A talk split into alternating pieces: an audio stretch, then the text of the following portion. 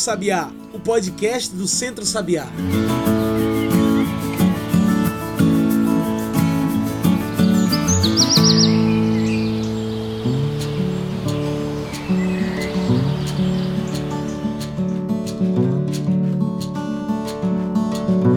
Todos e todas que nos ouvem agora pelo Spotify e pelo Mixcloud. Eu sou João Lucas França e está começando agora o Cantos do Sabiá, nosso podcast para discutir agricultura familiar, soberania alimentar, agroecologia e sociedade.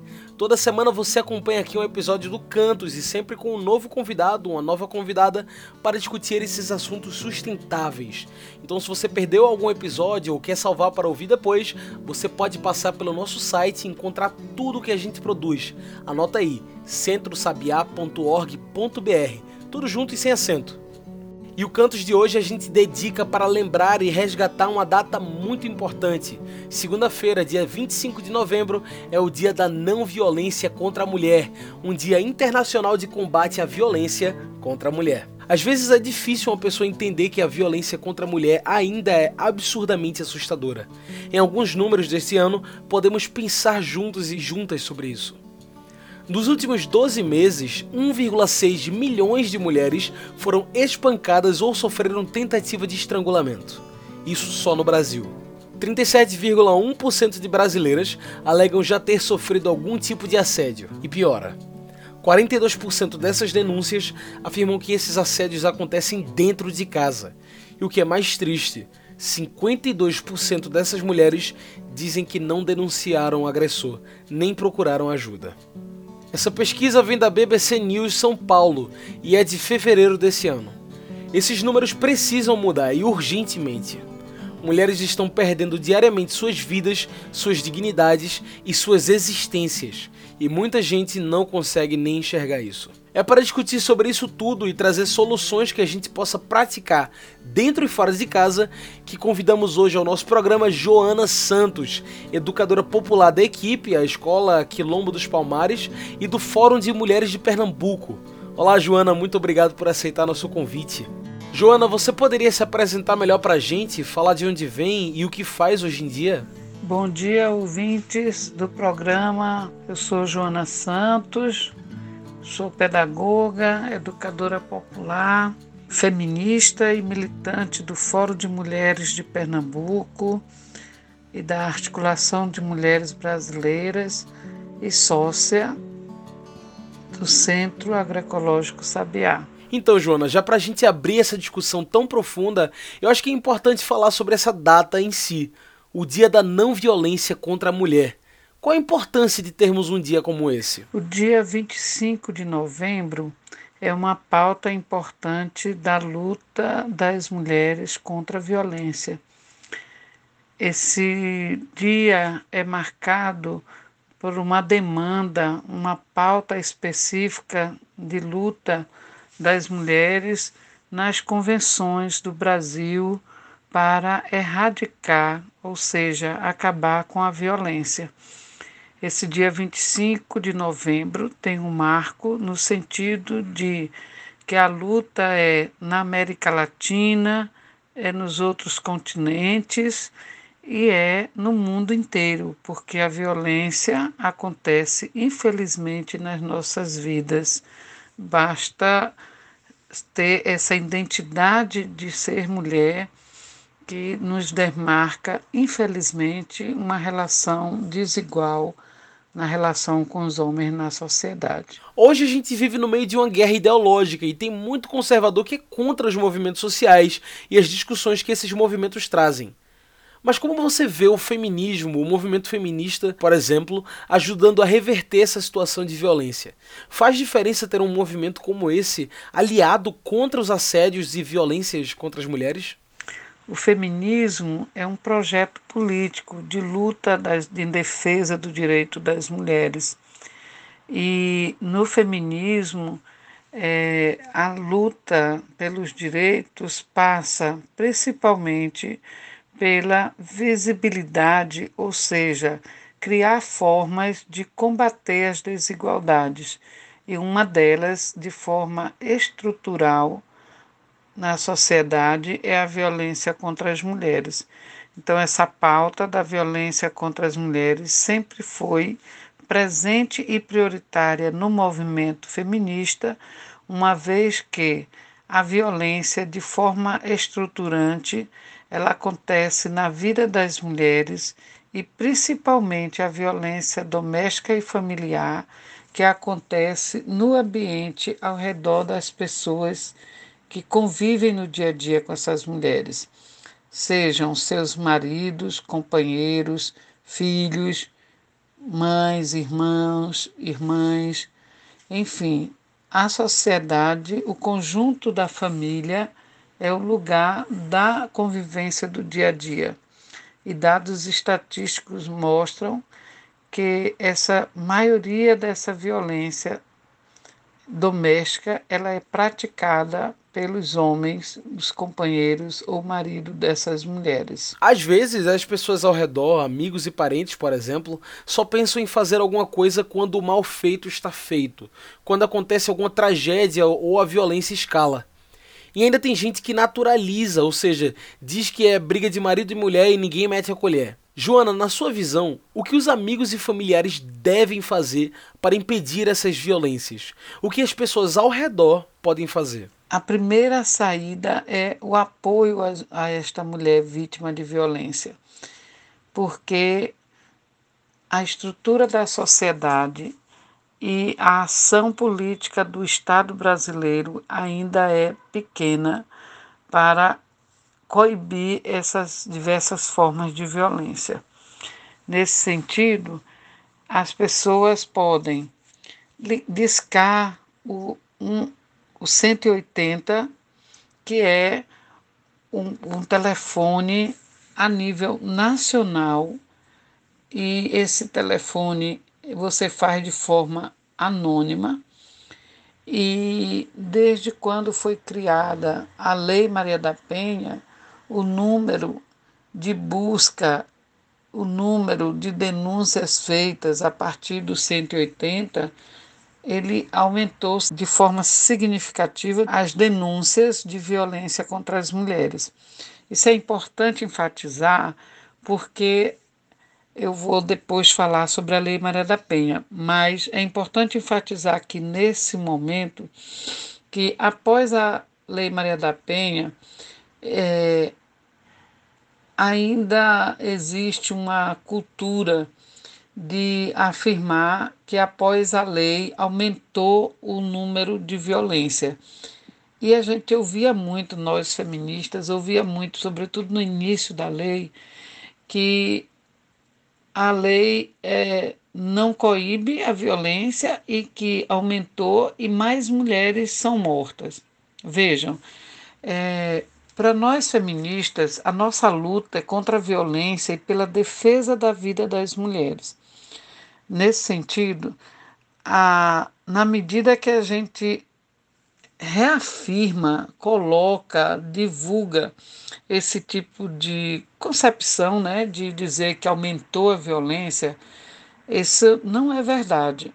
Infelizmente, os números são muito grandes, continuam sendo muito grandes. Mas a violência contra as mulheres acontece de forma histórica, né? Então, desde o tempo das nossas avós, das nossas bisavós, das nossas tataravós, que eh, sempre aconteceu violência e de forma muito diversas, que a gente também vai falar mais lá na frente. Mas é, o fato de denunciar a violência, ela é uma forma de coibir. Por exemplo, em Recife, nos anos 2000, a lei foi criada em 2016, a Lei Maria da Penha. 2017 2018, vários grupos de mulheres nas periferias, sobretudo, e o Fórum de Mulheres de Pernambuco, é, incentivou muitas ações que era das próprias mulheres sentir-se solidária com as outras mulheres vítimas de violência. Então, essa é uma essa é uma forma né, que a gente diz como é que você faz para impedir a violência. É, as mulheres no grupo Cidadania Feminina, que é na zona norte da cidade, elas faziam na época a, o apitaço pelo fim da violência. O que era isso? Na hora que sabiam que uma mulher da comunidade estava sofrendo violência, as mulheres do grupo iam com o apito e apitavam lá na frente da casa, que era uma forma de inibir a ação do agressor, além dele ficar né, visível, é, de todo mundo saber na comunidade que ali naquela casa tinha um homem que batia na sua mulher. Então, esse, esse é um tipo de ação que parece ser pequena, mas não é. É uma forma de, de deixar visível é, que alguém ou as pessoas podem fazer algo, alguma coisa. A outra ação que, que vem a partir do movimento feminista foi a realização das vigílias pelo fim da violência. Portanto, nessa década, é, nós já fazíamos com muita ênfase a partir dessa lei é, ações que visibilizava esse lugar da denúncia da forma que acontecia a violência contra as mulheres e fazer pressão também aos governos, ao Estado brasileiro, que tem o dever de proteger e de dar assistência às mulheres vítimas de violência. A outra coisa é do apoio concreto. Geralmente, as, essas mulheres que sofrem violência, cada caso é um caso, é uma outra forma cultural da gente afirmar e naturalizar a violência contra as mulheres é dizer que essas mulheres gostam de apanhar, que apanham e voltam ao convívio dos maridos, que é agressor.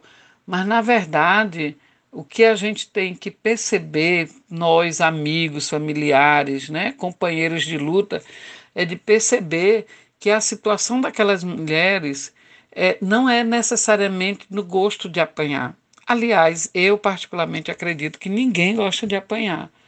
Então a gente escutou muitos relatos das mulheres de dizer que não saíam daquela situação de violência por causa dos filhos, que não saíam porque além de, de sofrer violência física, agressão, de apanhar, por exemplo, ainda sofriam ameaça de morte.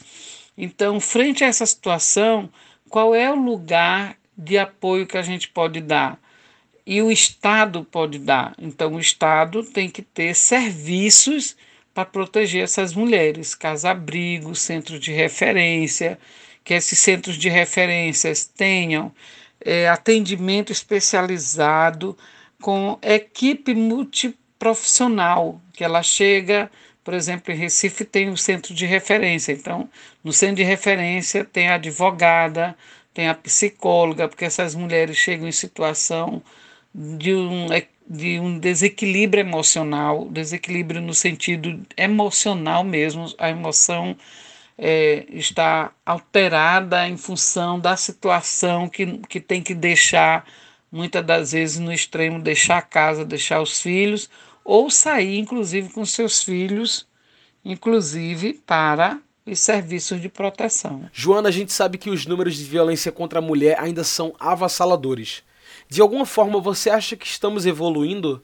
Como você percebe a mudança da sociedade ao falar sobre esses assuntos? Então, o que evoluiu, quais são as mudanças na sociedade sobre esses assuntos. Então, colocando como referência essas lutas de enfrentamento à violência, então evoluiu desse período que eu falei, que eu vou ratificar, que foi 2000, 2006 a Lei Maria da Penha, então 2006, 2007, 2008, 2010, 11, 12. Então, nesse período, é, com a lei foi também criado vários mecanismos de políticas públicas e organismos de, de políticas públicas no governo de Lula e no governo Dilma. Então, nós tínhamos a Secretaria de Política para as Mulheres, nós tínhamos a Secretaria de Igualdade Racial, por exemplo, que tinham como pauta a defesa do direito das mulheres, das mulheres negras, que são a maioria vítimas de violência. Então, esses mecanismos foram avanços no sentido de que, ao realizar as conferências de política para as mulheres, a, a identificar é, serviços que é, articulado entre órgãos de governo, por exemplo, na zona da Mata Sul do estado de Pernambuco, nesse período também houve muita articulação política de realização de audiências públicas, é, que era uma forma de pressionar e denunciar a violência contra as mulheres, de solicitar serviços na região, principalmente porque no interior é, tem um menor número de serviços e é constatado também que aonde tem funciona com precariedade, não funciona com rapidez na hora que a mulher precisa de, de proteção e se agrava. Então, estou falando de avanço, mas nessa conjuntura de um governo de direita fascista que, que incentiva a violência, incentiva o ódio é, cada vez mais na sociedade é, onde re, reafirma o lugar da mulher no lugar de submissão, do lugar de uma família harmoniosa que parece que não acontece conflito. Então a gente está em frente a um governo que destrói essas conquistas. Então, se a gente conquistou os serviços de centro de atendimento, as casas-abrigos, os órgãos de políticas públicas, Pernambuco é, chegou a ter mais de 100 organismos de políticas públicas para as mulheres, ou seja, conselhos de direito das mulheres, é, coordenações de política para as mulheres, secretarias municipais. Então, hoje, esse quadro é lamentável, porque o Estado e os governos não dão a devida importância, agilidade política e recurso para essas políticas. Quando a gente fala em violência contra a mulher, não estamos só falando de agressão física. Existem várias formas de violência e algumas nem envolvem agressões físicas, não é? Como uma mulher pode perceber se está sofrendo alguma violência? Você tem alguma dica para as mulheres que nos ouvem poderem fazer uma autorreflexão? Vejam, a violência, ela é, como eu disse no início, um fenômeno estruturado com outras dimensões de desigualdade. Por exemplo, a violência se estrutura na desigualdade de, de situação de pobreza, a violência se estrutura na relação de desigualdade da questão racial, a violência se estrutura na dimensão de classe social. E por que, que a gente está dizendo isso? Porque o feminismo foi fazer várias leituras, estudos para compreender também e colocar é, análise, questionamento sobre essas situações na sociedade.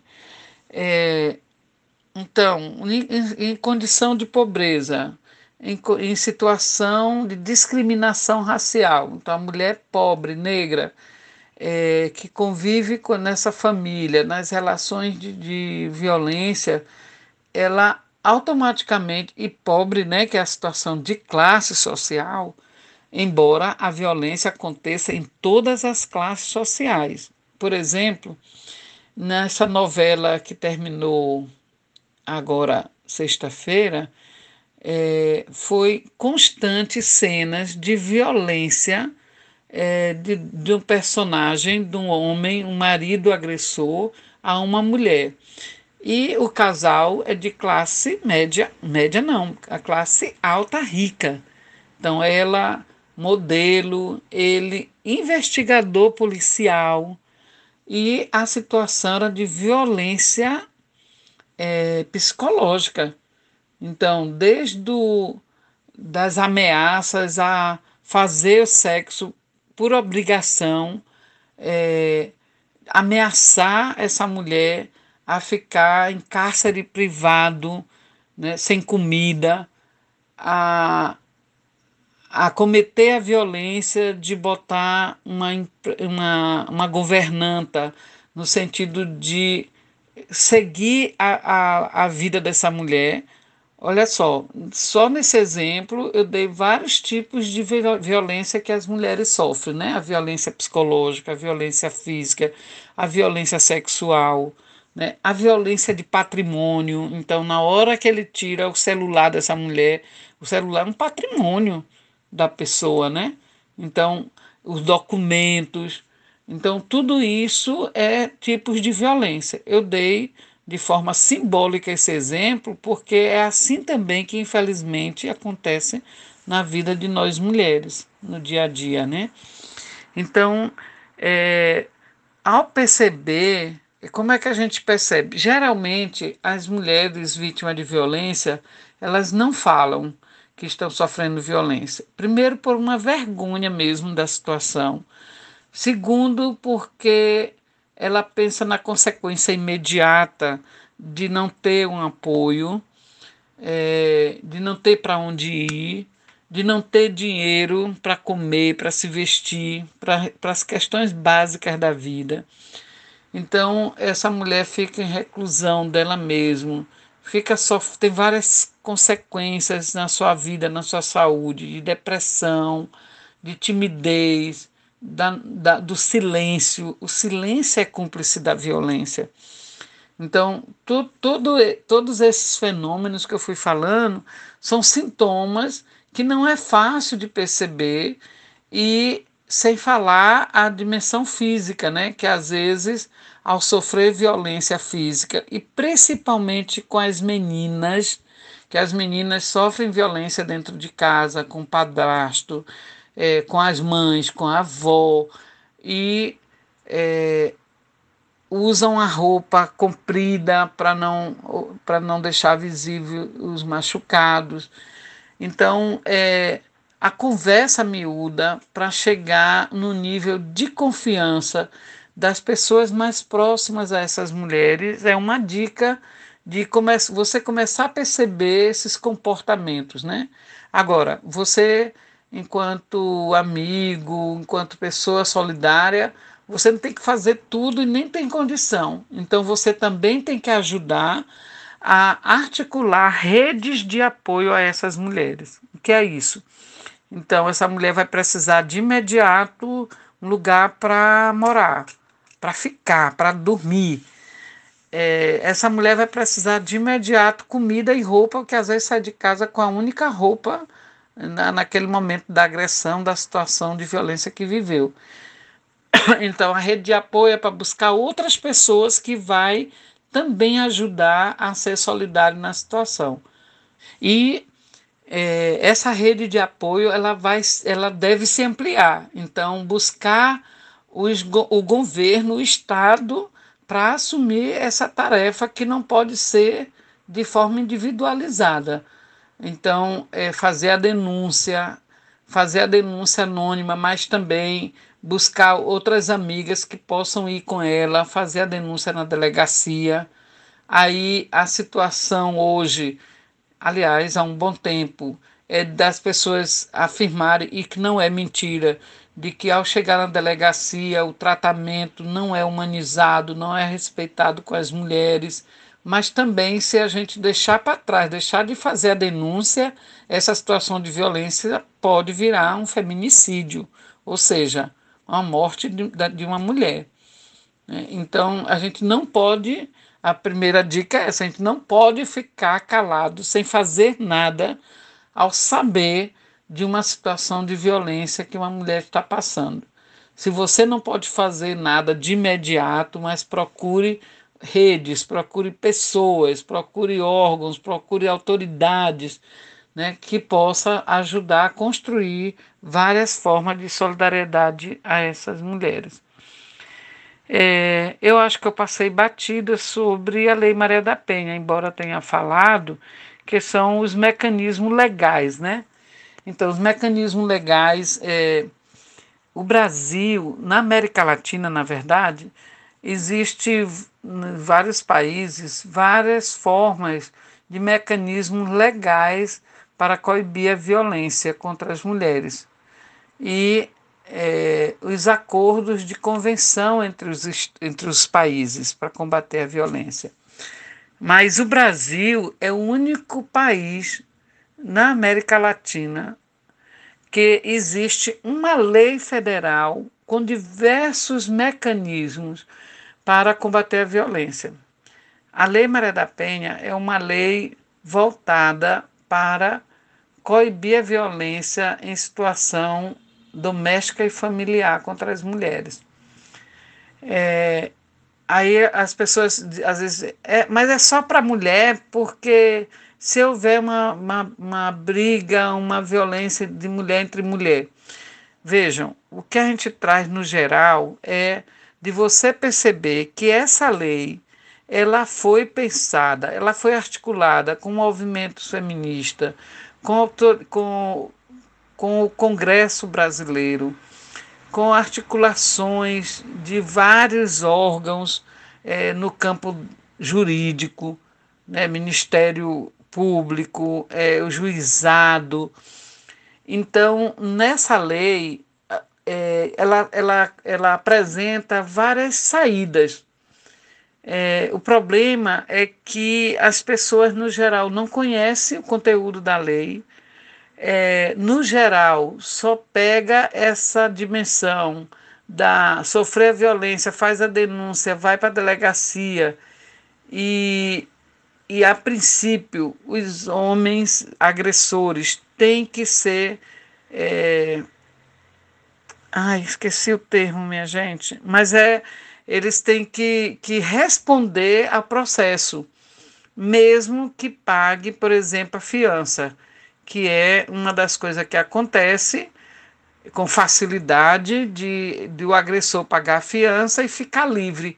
Mas na Lei Maria da Penha, o procedimento não é esse. O procedimento é foi, ficou preso, pagou a fiança, mas responde ao processo para ser é, mais lá na frente é, ser punido, ter que ter alguma punição a esse agressor. Então, esse é o ponto mais forte da lei, como ele não funciona com a devida é, agilidade e com a devida precisão que a lei oferece, aí se esquece dos, das outras possibilidades. Então, a denúncia em si, ela está garantida na lei. É, a proteção dessa mulher vítima de violência, é, no sentido de da moradia, do agressor ficar, é, tem é, a distância de ficar distante mesmo dessa mulher, na sua casa principalmente, o Estado garantir essa segurança, é, os mecanismos das varas de juizados, que são os espaços judiciais para tratar da questão específica da violência contra as mulheres. Então, tem vários mecanismos apontados nessa lei que, infelizmente, o Estado brasileiro não, não, não acompanha com a mesma dimensão e, e nem os órgãos competentes para isso. Então a gente tem que perceber que o problema de não funcionar a Lei Maria da Penha em várias situações não é culpa das mulheres, não é culpa da sociedade, é culpa de uma ausência de política pública para defender, proteger e dar assistência a essa mulher vítima de violência. Quem assegura a mulher? Qual a defesa legal que pode ajudar no combate à violência contra mulheres? Então, a dica para as mulheres que nos ouvem nesse programa é, são várias. Assim, durante a minha fala eu apresentei várias, mas o importante, o primeiro passo é escutar as mulheres vítimas de violência porque o silêncio dela já é muito difícil para ser rompido. Então, é, a escuta dessa mulher, a fala dessa mulher é importante para fazer esse primeiro passo da denúncia da violência.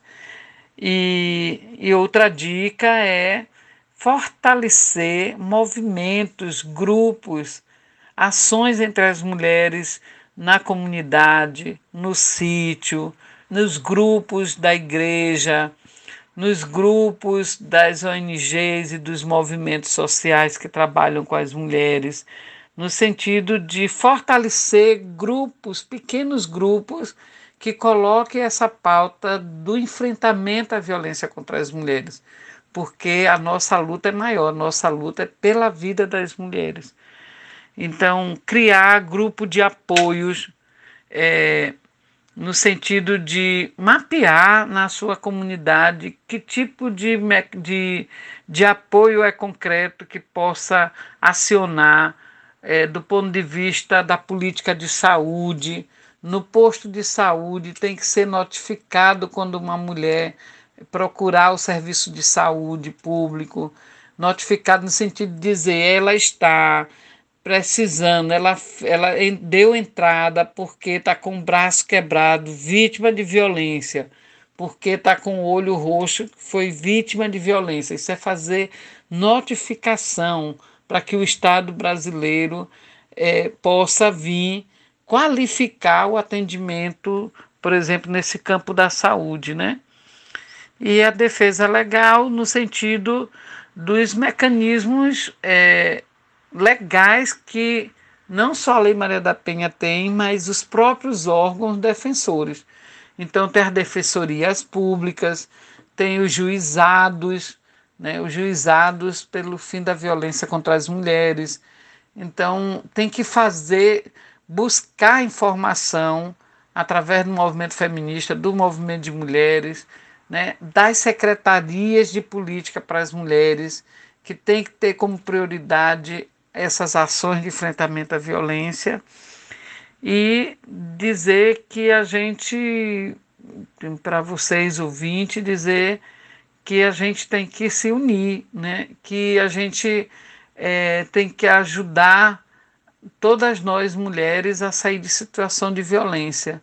Uma primeira saída, uma primeira dica é não a gente, nós mulheres, não reforçar, e os homens também, não reforçar a cultura da naturalização da violência. Não é natural, em hipótese nenhuma, em qualquer situação de violência que uma mulher sofra, não é natural viver com violência. A, o segundo, a segunda dica que eu dou para vocês também, ouvinte, é que a violência contra as mulheres, na situação de violência que uma mulher passa, não nos cabe o lugar de julgar essas mulheres. Não, cabe, não cabe para nós esse lugar de julgar. Então, a gente vai, geralmente, como é que a sociedade julga? Ela, ela que, que provocou, ela que usou saia curta, ela que, que usou decote, ela que deixou os filhos, ela que deixou a casa, ela. Então a gente está carregando uma porção de julgamento e de culpa de culpabilidade a essa mulher. Vocês já prestaram atenção nisso? Então, a gente tem uma tendência, nós da sociedade. Um dia eu estava dando uma, uma palestra, uma aula sobre violência, e quando eu comecei a falar essas coisas, aí a aluna disse: professora, mas é a sociedade que discrimina, é a sociedade que diz. Eu disse: mas quem é a sociedade? Aí ela parou e disse: somos nós, né, professora? Eu disse: pois é. É cada uma de nós que, que forma a sociedade. Então, cada uma de nós que julga essa mulher, que culpa essa mulher, né, que naturaliza a violência que essa mulher sofre, a gente não está ajudando a, a essa mulher a romper o silêncio, romper a situação de violência. Joana, muito obrigado. Você tem alguma coisa, algo que você gostaria de dizer que não disse ainda?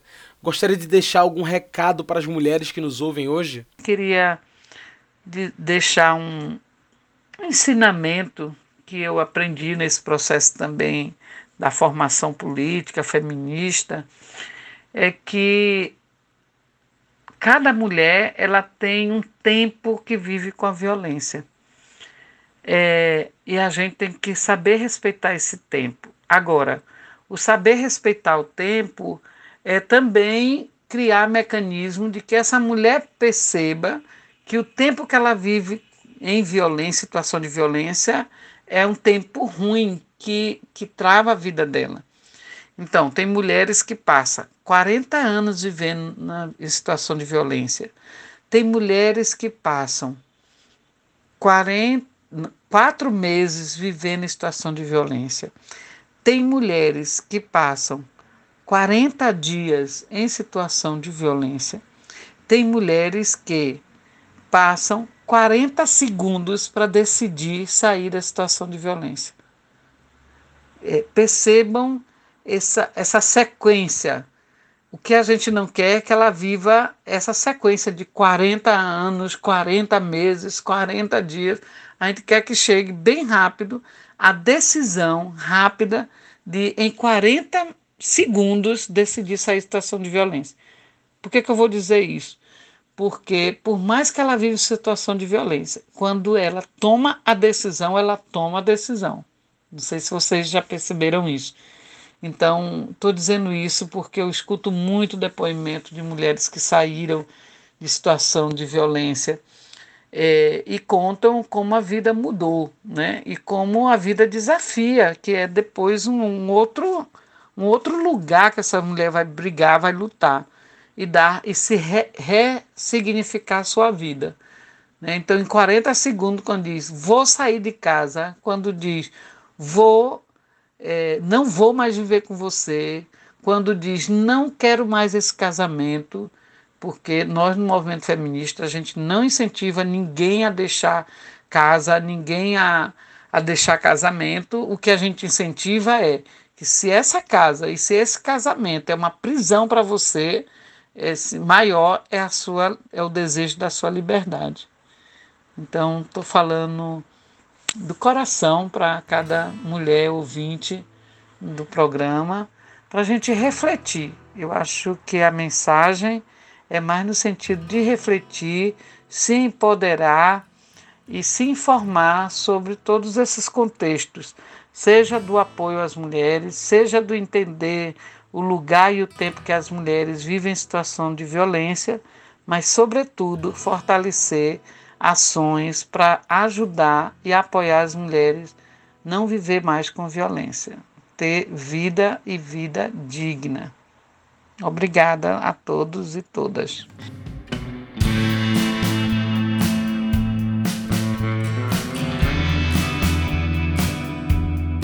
Muito obrigado. Gente, conversamos com Joana Santos, educadora popular da equipe, a Escola Quilombo dos Palmares e do Fórum de Mulheres de Pernambuco. A gente agradece demais a sua participação, Joana. Muito obrigado. Então é isso, pessoal. A gente vai ficando por aqui. Para quem quiser ouvir de novo ou quiser indicar para os amigos, é só lembrar de nos seguir por aqui pelo Spotify ou pelo Mixcloud. Cantos do Sabiá é uma realização do Centro Sabiá e você pode nos encontrar pelo nosso site que é o centrosabiá.org.br. A gente está lá no Instagram, no Facebook, no Twitter, é só procurar por a gente. E é isso. Esse programa foi produzido e editado por mim, João Lucas França, com a supervisão operacional de Darliton Silva, o comunicador popular do Centro Sabiá. Tchau e até o próximo Cantos do Sabiá. A gente se encontra na semana que vem.